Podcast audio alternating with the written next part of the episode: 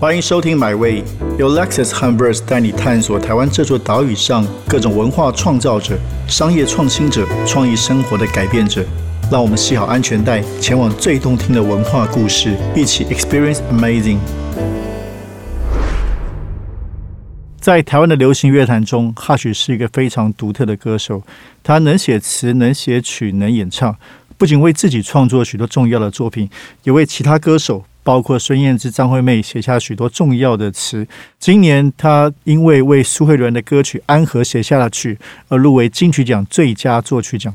那今天很开心邀请到我的老朋友 Hush 来现场，跟大家聊一聊他怎么看创作，以及疫情期间这一段如何影响他。先欢迎 Hush，耶！嗨，大家好，我是 Hush。对，好一阵子不见了，特别是这几个月疫情，我想大家人都关在家里。嗯，你你在干嘛？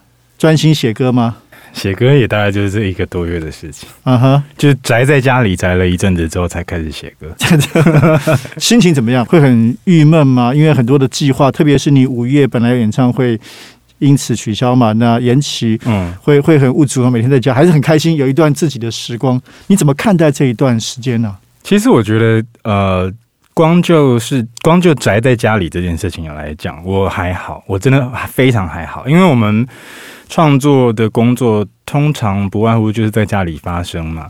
那呃，像我室友，我的室友他因为这一阵子也开始就是 work from home，然后他感觉感好像有点闷不住，有点想要往外跑，有点可能 有的时候借着要那种补充一些家里的那个废料啊，有的没的，但是。待在家这件事情，我是待得住的。嗯，那演出取消，一方面当然觉得可惜啦，就是觉得好像好一阵子没有演出给大家看，然后也特别找了导演，也有段落的安排，什么开会也开了几次。是，那取消也是迫于无奈，毕竟防疫优先嘛。对对，那就想说这几个月一两个月来，好像就是在家。等灵感上，你有上门了吗？我的意思说，其实这一段对每个人来说，这一段将近两个月的时间都很特别。嗯，你觉得你有比如累积出一些东西吗？一些新的能量，还是说什么样的一些灵感跟想法？我好像没有因为这两个月特别累积出什么。其实当然，我觉得多多少少潜移默化一定有一些，而且其实不只是我相信很多的音乐人。甚至是有一些已经问世的作品，你其实可以感觉得出来，它是有一点类似那种所谓的后疫情时代的疫情歌曲，或疫情相关而产生的歌曲，比方说唱诵自由啊等等的。可是因为我写歌本来就不太强迫自己创作，了解，所以宅在家就是想题目。那这一段时间也有蛮多是人家邀歌，嗯，是不是？嗯。所以你现在邀请的比例跟自己为自己写歌的比例大概怎么样啊？蛮好奇的。今年可能还是以自己的歌居多。OK，嗯，那原来五月这个演唱会的名字很特别，叫妖言惑众。嗯哦，为什么会取这样一个妖言惑众的名字来妖言惑众呢？我本来想要叫妖气冲天，我还想说妖气冲天会不会太直接？但是想说取一个。再文雅一点点的，可是我又不想要脱离“妖”这个字，然后就想“妖妖妖好，妖言惑众”好像不错，我就觉得突然想到这四个字的时候，脑袋的那个电灯泡突然打开，就觉得哎，“妖言惑众”四个字拆开跟合在一起，好像都可以有一些不太一样的画面出现。其实很棒，我很喜欢，因为特别是对于一个演出来说，又惑又有一种。你可以感到那种现场感，透过你的妖言的诠释，让大家进入一种魅惑、迷惑，很棒。可是为什么你刚刚说你很很想用“妖”这个字？对很多人来说，可能一时没办法 catch 到这个字，因为这个字可能有些刻板印象。嗯嗯。那当然，在你的定义中，它有新的一些意义或翻转，可不可以替大家解释一下你怎么理解“妖”这个字？我觉得，如果要要把这个字的由来讲得很透彻的话，可能要起源自。呃，应该是去年左右吧。去年我忘记几月，然后跟玛莎聊天，嗯哼，然后聊天，我们就在聊说，在聊下一张专辑跟前两张专辑。那我们聊一聊，就觉得好像前两张虽然也都是我自己的创作，但是总有一种那种不够本位演出的感觉。嗯哼。那玛莎就丢了一个题目给我，就想说本位演出是什么？我就想说，好像前两张，比方说第一张，呃，那个时候找建奇制作，然后第二张我自己制作，但虽然都有这样子的流程，但是总觉得好像是我在念一本小说，那这个小说也许有他自己另外的情节，那这个小我我的这个小说的故事内容跟我这个作者本身的生活生平好像没有那么直接的关联，嗯，就我们就在想这种本位演出的事情，就想我就被这个问题害惨了，我就一直想，那我就觉得你要一个有沾过哲学系，有有有摸过哲学系的。哲学系，对，对，然后你要你要一个这样子的人去想我是谁，是一个蛮痛苦的事情。那是根本的命题啊！我是谁？对啊，然后就觉得，我就在想这件事情，想想想，就想到了。其实我就觉得，好摊开整个呃创，你讲华语乐坛好了，我觉得比我帅的人多的是，比我会唱歌的人也多的是，比我会写歌的人也大有人在。嗯那我就在想，哈，从从这个本位演出想到了我是谁，想到了我到底有什么样的特质，然后就突然有一天想到这个字，是因为我觉得现在因为大家资讯的取得都很容易，所以很多事情其实渐渐的，也许甚至一代一代慢慢的，你开始见怪不怪。嗯哼，那在这样子一个大家呃，不管是军富也好，知知呃知识上的军富或军贫，资讯上、知识上，对，然后大家好像开始慢慢的有同样的样板。那我觉得“妖”这个字，其实对我来讲，它有一点点像是所谓的与众不同。所谓的与众不同，就是你不见得一定要跟别人一样，而且意识到自己跟别人的不同，并且肯定自己的那一份不同。对，那我觉得“想妖”这个字，也许是最快速可以把这个精神具象化的一个字。哇，很棒的一段诠释。但你刚才有一段好像想讲没讲，你说比你帅的有，比你唱歌有，但比你妖的可能没有，是吗？对，我就在想妖这个事情，如果如果我们把妖这件事情这样子来解释的话，那我最大的强项不就是妖吗？所以特别是我，我其实这这两天要访问你，我也想了一下，在台湾的歌坛里面，就是以所谓男歌手来说，你所展现的这样的一个气质，的确几乎是没有人，包括你的愿意在譬如说是造型啊各方面的表现啊、嗯。那其实是非常非常独特的一个事情。嗯，对，那刚好最近不久前你在 s t r e e t f o o d 也上传一首歌曲《衣柜歌手》嗯嗯，这个是这两个月什么时候写的？衣柜歌手这个题目大概 也是这两个月左右的事情，因为疫情大家都宅在家里嘛。，对对对其实那个来由我觉得蛮有趣的是，呃，我们有一段时间几个朋友大家就纷纷下载那种可以一起唱 KTV 的 app，然后大家因为都是各自关在家里，然后在一个你只能听得到声音的、见不到面的线上 KTV，其实很多人是相对没有包袱的。嗯哼，那没有包袱的情况之下，你就可以听到很多黄腔走板的，呃，不计形象的，很多很多各种玩闹的声音。那我是在那个时候想到衣柜歌手，因为你很多人在家里，他可能有室友、有家人，对，然后像我们有朋友，他就是窝在棉被里面唱，那有些人就会把自己关在衣柜里面唱。嗯，我就想到衣柜歌手这个题目，我觉得很好玩的几点，是因为我是一个出柜歌手。是那我来讲一个衣柜歌手这个题目，这个题目放眼望去，乍看好像也只有我可以讲这个东西。我觉得 OK，这是我我我的强项，我的优势，我要抓住这一点。对，那可是衣柜歌手这个题目对我来说，其实并不是在讲性向，我、嗯我觉得对我来说并不是在讲性向。虽然但你取了一个题目，让人家会这样联想。对，因为我的背景，嗯所以我觉得这个误导，这个也许暗示吧，是有一点点好玩的地方对对对在。但衣柜歌手对我来讲，更多的我自己私心认为，更多的这首歌在讲的东西是梦想，嗯哼，因为出柜这个动作并不是，我觉得并不是同性恋专属的动作。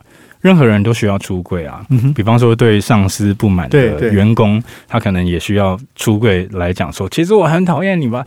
任何的压抑，所以是勇于表达自己。对任何的压抑跟追求都可以被冠上出位这个动作。对，就我想到马丹娜一首歌叫那个就是 Express Yourself，嗯嗯嗯，就是表现自己的内在的想法、嗯欲望很重要。所以你刚刚讲到这个本来跟性向无关，就像我的气化同事就说：“哎，这首歌是不是为同志骄傲月所写的？” 其实并不是，反而是疫情。你看到像你刚刚说，从 KTV 开始，对，其实它是灵感是从 KTV 来的。哎，但像你现这首歌丢在 Street Boy 上面做一个 demo，嗯，我我觉得这个事情也蛮有趣的。你你常会这样做吗？因为现在毕竟你是一个知名的歌手，那很多在 Street Boy 上丢 demo 可能是刚出道的时候，嗯嗯，所以你是一直都这样做，还是这一次是比较特别的一个动作？以前其实蛮常上传的，对啊然后前两张的那几年有比较少上传，嗯嗯然后有时候遇到小树，小树还说你怎么都没有上传新歌。那这一次刚好是因为那个时候同志骄傲月，那我觉得这个歌虽然对我自己个人的解读是一首梦想的歌，但我觉得在同志骄傲月这个时间点，把 demo 上传上去分享给大家听，也许也别有一番风味吧，就让别人去接住那个性向的误解。嗯哼嗯哼。那我也好奇，因为原来你五月的演唱会其实并没有，并不是因为发新专辑，嗯，所以纯粹是因为很久没跟大家见面了，你有一些演出的想法。其实纯粹是因为宽宏说要来一系列的演出，然后找我，找到了解了解，对。那今年那个本来六月有金曲奖嘛，现在它因为疫情延期。对。那今年你因为帮苏慧伦写了一首歌《安和》，入围了最佳作曲，嗯那非常特别，因为之前大家想到你是作词，嗯哦，那我也顺便广告一下，八月初刊的《Verse》新的一期是谈华语作词，其中我们也访问了 Hush，谈一首歌的诞生。嗯，那所以这一次入围这个以安和入围作曲奖有什么样的感想？我超讶异，嗯我超级讶异，因为公布入围的前一天正好是。我那时候除了五月的演唱会之外，本来还有跟那个人力飞行剧团啊我们一起在彩排一个剧，那个剧本来也是六月初要演，那刚好公布入围的前一天，刚好是得知我的演出跟剧团的演出都确定要取消的那一天。那两个演出都取消了，我觉得一方面轻松，一方面也觉得可惜。那反正取消了，大家压力相对就小了一些嘛。那可能前一天晚上，大家剧团想说啊，其实大家也都彩排到一个段落，一定的程度，有一点点好像大家都开始快要进入轨道，但无奈要取消，所以我们就跑去跑跑出去，就是喝酒聊天，然后玩的很晚。就隔天我睡到四点 四五点，下午四五点，然后起床就发现什么手机一堆讯息，就后来一发现啊，怎么是入围作曲？我觉得 超级压抑。我觉得是因为我错过了那个揭晓入围的那个仪式，嗯哼，我没有参与到那个仪式感，所以事后得知啊入围作曲，我就有一点啊啊真的吗？就我没有经历那个仪式，就没有得到那个赞叹。OK OK，但是你自己之前，当然因为你自己写歌、作词、作曲都有，你你是本来就对，比如说对作词比较有信心，还是其实我本来就会作曲，现在还被挖掘这个？你怎么看待自己的创作？我的意思是说，在词曲这方面，我觉得这件事情有点 有一点复杂。嗯我觉得写词对我来说是最难的。然后刚好前阵子四月多吧，那个时候西西孙胜熙在 Legacy Max 办了一个演唱会，我还那时候还开玩笑在台上讲说，因为我们合写了一首歌嘛，我跟他还有剃刀讲，我们那时候我还在台上开玩笑说，呃。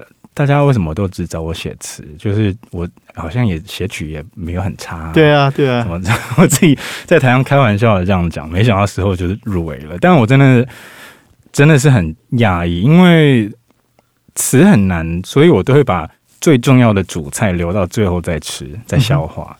那写曲对我来说，其实本来就是比较相对直觉一点的东西。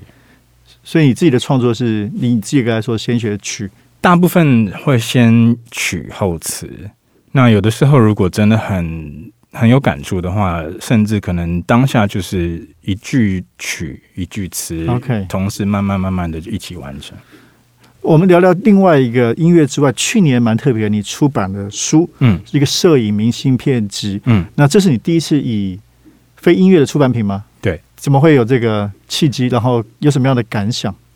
去年本来就想说要做一些嗯，跟音乐有一点关又没有那么有关的事情，然后刚好因为认识编辑嘛，那因缘机会就聊了一下，觉得好像差不多也蛮蛮是时候可以做的。那会先出那个摄影集，其实是因为二零年大家，尤其整个台湾对于台湾的疫情这件事情，那个时候也许没有那么大的临场感。嗯哼，对疫疫情的对于病毒没有那么大的临场感，那只是大家都可以很明确的感觉到，好像世界停了下来，或者是自己周遭的某一些友人，就是有些人的生活开始慢慢的出现变化，那就觉得好像出一个明信片格式的摄影机，对。其实有一点点像是。透过这个东西代替我们所无法完成的旅行，嗯哼，嗯，那明信片书的时候，其实还没有那么大的感觉，因为它对我来说其实就是照片集结在一起变成书嘛。是那一直到后来十二月，另外一本散文集，散文集娱乐自己，娱乐自己，对，压力超大。那时候，我们记得编辑就说，他他那时候好像跟我分享了一句话，就说。呃，很多作者需要的不是灵感，需要的是一个会告诉你 deadline 的编辑。是是是，我就我我作为作者也作为编辑是很同意的。然后我就真的是快要接近 deadline 的时候才把它们完成。所以你是为了书而写，并不是说累积你之前的文章。其实里面有几篇，有一些是以过往对某些事情有感触的时候就写下。一定一定，但主要是为了书而创作的。那摄影是你平常就要玩的东西？摄影就偶尔会玩，可能巡演的时候相机带着，然后四处拍一拍吧。我有时候一卷底片可能会拍到一年以上，所以是底片机。嗯，然后你是还算蛮有信心的，所以出摄影机。其实还好，对我我我私心认为它，我我给它的定义当然会是明星商品，就我我不敢把不不敢不敢想它是摄影机。OK，那这两本里面都有提到一段，就二零一八年你去日本自己对孤独的探索。刚好我们一开始也提到这段疫情期间，那你你你怎么看待孤独这件事情啊？这个当然，你这个哲学家训练的，应该也会很多的思考吧。孤独是很重要的养分啊，我觉得，我我我我是那种赞成每个人都是孤独的个体的那一方。嗯哼。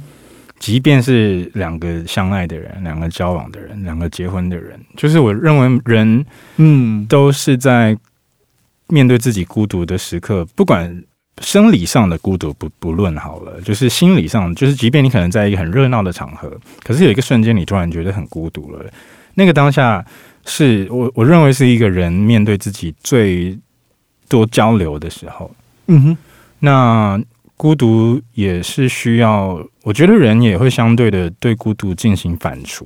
对对，我会想说，这个孤独里面有什么样的东西？嗯哼，所以所以刚刚提到这段时间，你应该是反刍了蛮多的，吐到不行。然后，因为你刚刚有提到，就算是两个人的关系，所以想谈谈你另外五月另外一首单曲《嗯支线任务》，这个好像在文案自己说是一首不被爱的人的歌。嗯。是恋爱里面扮演一个支线任务，怎么会有这个？怎么会有这样的感想？刚好那几个月没有在写歌，每天 每天都在打电动。那我玩的那种游戏，通常都是你可能要一直闯关，一直一直接任务。那以那种大多数有剧情发展的游戏来说呢，一定会有一个主线任务。主线任务永远都不会改变，就是你玩家。前进，前进，东东拼西凑，东打西打，然后最后去打一个最终的大魔王。那在沿路上呢，你一定会多多少少的遇到一些所谓的支线任务。对，支线任务就是你要解不解都没有关系，它你你不解了也不会影响整个主线故事、整个脚本的进行。嗯哼，那我那时候就玩玩玩，就突然觉得好像支线任务。通常会给你支线任务的人，我们叫他 NPC，就是 non non 有人有人讲 non-player character，就是非玩家角色，或者是 non-playable，就是你你就是所谓的电脑角色。是。然后我有一天就觉得，我没有很明确的去想，没有很明明显的思考，可是我隐隐约约就感觉到，我跟那些所谓的 NPC 有一种共鸣。我就觉得，你你知道那个博物馆惊魂夜不是他们打烊之后所有的雕像活过火起来啊？我就想这件事情发生在电动里面，好像也会是一样的事情，因为那个 NPC 他可能就是固定，可能就在一个田野旁边，就站在那里某一棵树下，玩家一经过就是一定会发觉得到啊，这个地方有 NPC，有有支线任务可以接。我就在想说，一个电动一个电玩关机之后。里面的世界依然在运行，然后那些 NPC、那些魔物、那些鬼怪一样的存在在他们原本各自的城镇、各自的背景之前。那我就在想，如果我是那个 NPC，我好像就是一心一意，其实是等待玩家去开启电动，嗯哼，然后打开这个游戏，然后进来这个游戏的世界。他会不会经过我？我也许。说不上来说不定，但是我仍然在这个地方等待着完成我的把支线任务交付给他的这个使命。哇，感觉是那个果然有点哲学的意味啊，关于存在的意义都出来了。然后这个我我觉得很棒哎，然后我也同时很好奇，像这个是单曲发行嘛？嗯，那当然我们知道这些音乐产业经过很大的变化，所以现在对你来说是不是就是说也是一样，在在专辑之前其实会用单曲来跟。听众跟社会对话会越来越多这样事情吗？我觉得整体环境而言，也许会吧。嗯，但我我其实有一个比较残酷嘛，比较另外一种解读，就是发单曲对我来说，只是告诉大家：“嗨，我还活着哦，我还在这里。”就是我明白，对那种感觉。这是其实那那那你觉得整个产业界越来越多这样的情况吗？因为现在大家都知道串流嘛，所以单曲其实。就够了嘛，也不需要等到整张专辑。所以你怎么看整个，包括你同时代的这些创作者，大家用单曲来强调证明它的存在，是越来越多了吗？我觉得整个环境的变动真的太大，因为不管你你光是从听音乐的串流平台，是就已经好几种不同的选择。那要怎么样在这个资讯很分散的战国时代，吸引到越多人的注意？就是怎么说？我觉得对对大家而言，现代人可能很容易就被新的资讯冲洗过了，对，然后就很容易，也不见得是遗忘，而是他的专注力就被摆在新的东西上面。嗯，那单曲单曲当然也可以是一个形式。我觉得如果一个概念。可以用一首歌就完成的话，用一首歌就表达，或者是同时他透过一首歌表达，也同时告诉大家，哎，我还存在，一举两得，何乐而不为？真的？那你正在准备新的专辑的创作吗？嗯，然后其实刚刚提到，既然你这个五月跟妖有关系，所以新的创作会会围绕着这个概念吗？或者形象？不会，不会。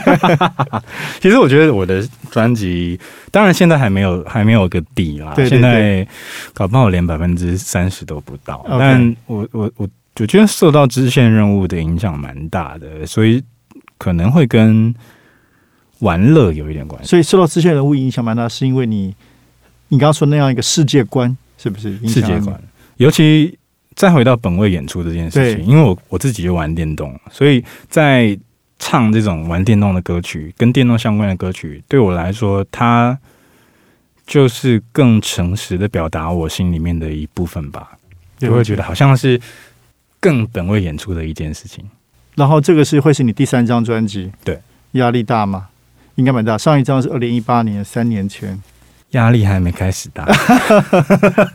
其实我真的认识 Hush 很久，从当时在海边卡夫卡，嗯，然后所以你到后来看你走到创作，一路也成为大家注目的这个创作歌手，差不多十年吗？出道十年，十年有什么感想啊？最后一两个问比较大的问题，对啊，有什么感想啊？就是这一条路走的啊，这个命题好庞，这个是你，比如说是你是你。是你年轻时候十年之前的年年轻时候预期的嘛？作为一个创作歌手，其实因为我们毕竟这个节目叫《买位》，是关于人生。嗯，那不知道是你，比如说你是很年轻的时候念书的时候就想象未来想要做个歌手、写歌的人，还是唱歌？因为每个想法不一样，可能有些人只想说：“哎，我能写歌，但我不一定要在台前。”我觉得现在的状态，好吧，应该现在的状态，回到十年前或者是以前以前。有一个对梦想有一些想象的年轻的时候的我来讲，对，当然那个时候的想象并没有办法很很具体的想说，我以后要当呃制作人，坐在录音室。我对，当时还没有办法描绘一个很清楚的画面。但是如果用买位这个这个嗯这个滤镜去看这一整段过程的话，我觉得确实好像是以前想象的样子。以前小时候只会想说，不管我不管怎么样，就是一根脚趾头也好，就也是想要想办法踏进所谓的音乐圈。哦，所以你从小就很喜欢音乐，喜欢写，喜欢唱。从小就很喜欢，然后是毅然决然从屏东搬来台北。其实根本也没有什么方向，就是过一天算一天。然后我我觉得我当然是相对幸运的，尤其是在卡夫卡那时候才开始认识了很多独立音乐圈的朋友。然后后来也很幸运，因为孙燕姿的歌，然后让所谓的更大众一点的听众听到我的创作可能也进而来听我自己的创作。所以我觉得这一点，我其实是受到很多眷顾的。太棒了！所以我们非常期待 Hush 新的作品、新的演唱会、新的形象。那我觉得 Hush 在台湾的歌坛是非常非常独特的，我自己非常喜欢。那也期待更多的朋友可以来听听 Hush 的歌。那也祝你今年金曲奖可以马到成功。谢谢，这个成语好久没用过，谢谢 Hush，谢谢。谢谢。这趟旅程已经到站了，感谢你的收听，也让我们一起期待下趟旅程的风景。别忘记订阅买位。本节目由 Lexus 和 Verse 文化媒体联名出品。